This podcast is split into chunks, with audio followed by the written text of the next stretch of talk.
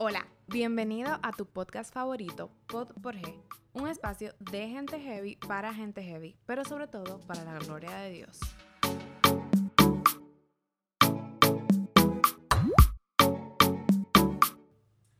Hola, ¿cómo estás? Soy Fiori y como siempre estoy súper feliz de estar aquí.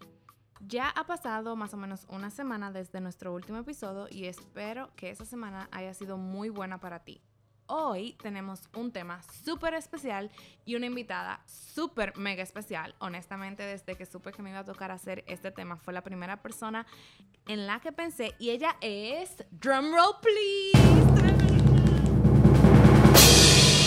His name is John C.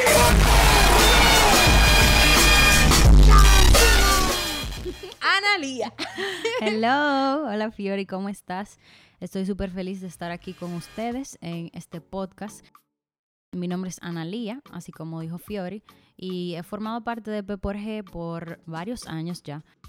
Algo que siempre le cuento a todo el mundo de mí es que soy maestra, solo para que sepan un poquito de mí puedan conocerme. Bien, además de ser maestra, Ana es la encargada, dirigente y creadora de nuestro club de lectura de chicas en P G. Y todas esas razones son parte de por qué pensé en ella para invitarla a este episodio con el tema de cómo escoger un libro cristiano para leer. Bien, el último episodio hablamos acerca de las metas y este tema de hoy nos parece súper bueno ya que muchos de nosotros empezamos el año proponiéndonos leer más libros. Esperamos poder proveerte y darte herramientas que te ayuden a saber cómo escoger qué libros cristianos son buenos para ti en este momento de tu vida.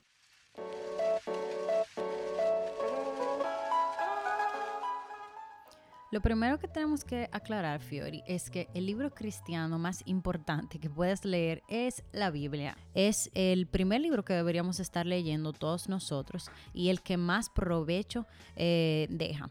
También es cierto que hay muchos otros libros cristianos, desde reflexiones diarias, libros devocionales, incluso estudios de teología y libros de ciencia ficción con tantas opciones, a veces es difícil escoger cuáles son los que vamos a leer, cuáles son útiles para nosotros o nos pueden interesar. Entonces vamos a estar compartiendo algunos tips para recordar. Pero lo primero es eso, no podemos olvidar que no hay ningún libro cristiano que sustituya la Biblia. Cualquier libro cristiano que escojamos debe servir de apoyo para ayudarnos a comprender la palabra de Dios para ampliar nuestro conocimiento de cualquier tema que queramos aprender o de otros temas. Incluso sirve para entretenernos, pero eso es lo primero que queríamos decirles. Ahora, ¿qué tipo de cosas debo tener en cuenta? ¿Qué tipo de libro debo leer? ¿Qué tú piensas, Fiori?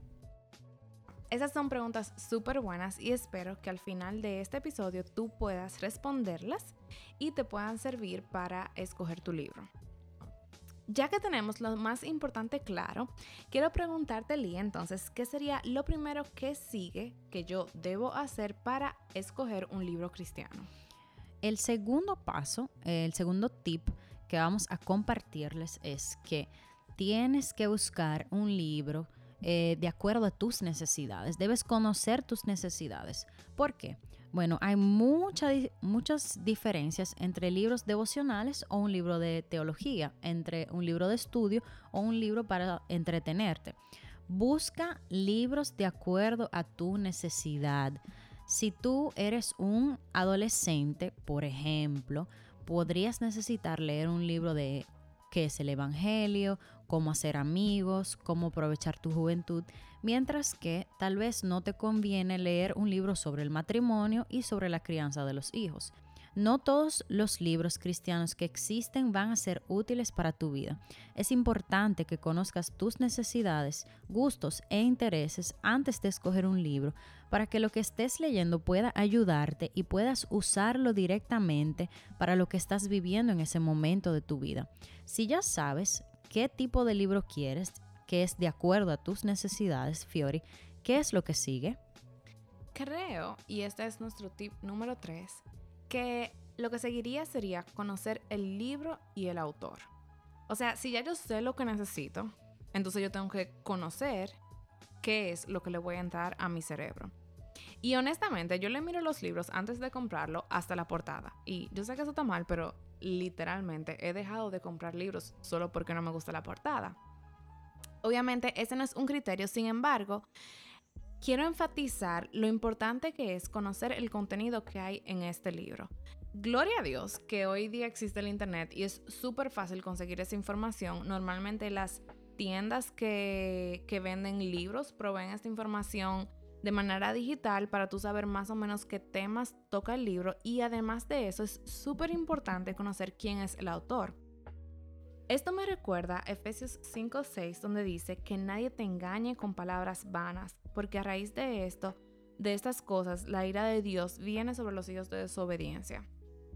¿Qué quiere decir esto? Esto quiere decir que no puedes dejarte engañar con palabras vanas. Y aunque hay muchísimos libros cristianos que son súper buenos, también es cierto que hay muchísimos libros que dicen ser cristianos, sin embargo, no dicen lo que dice la Biblia, no están de acuerdo con lo que Dios nos, nos enseña a nosotros en nuestro día a día. Entonces es muy importante que conozcas el libro, pero también que conozcas de dónde proviene. Ahora, si ya yo sé lo que quiero y necesito, si yo ya conozco el contenido del libro y conozco también el autor, ¿Qué tú crees, Lía, que es algo más que podemos hacer para estar súper seguros del libro que voy a leer? Por último, Fiori, el tip número 4 es leer reviews o reseñas y preguntar. Sobre todo si vas a leer un libro de un autor que no conoces, no habías escuchado antes, eh, tienes que leer las reseñas que han dejado otras personas que ya lo han leído, que pueden decirte eh, qué fue lo que aprendieron, cómo les sirvió para su vida diaria. Puedes orientarte con lo que otras personas han dicho ya sobre ese libro. Así como dijo Fiorella, es algo que puedes encontrar en internet o aún en la parte de atrás de algunos libros. Pregunta también a personas de tu grupo de jóvenes, tal vez a tus líderes, a tu pastor de jóvenes o simplemente a alguien que vaya a tu iglesia que consideres que sea más maduro que tú o que tiene más experiencia que tú para que puedan ayudarte. Tal vez ellos están viendo algo en ti y te conocen de una manera que pueden recomendarte algún libro que tú ni siquiera hayas considerado.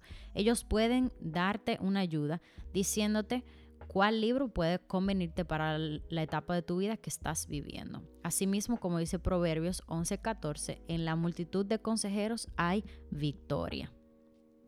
Bien, muchísimas gracias Lía. Recuerda que luego de leer la Biblia, estos tres simples pasos para cuidar bien lo que lees. Conocer tus necesidades, conocer el libro y el autor y buscar reseñas y recomendaciones. Y con esto hemos llegado al final de este episodio. Muchísimas gracias, Lía. Gracias, Fiori, por la invitación y nos veremos en el próximo episodio de Pod por G. Chao. Acabas de escuchar tu podcast favorito, Pod por G. Puedes unirte a todas nuestras actividades y unirte a nuestras reuniones cada otro sábado. Puedes revisar en nuestra página web www.pasionporsugloria.com. O puedes checar nuestras redes sociales como PXC Adolescentes en Instagram y Facebook o como Pasión por su Gloria en YouTube y Spotify.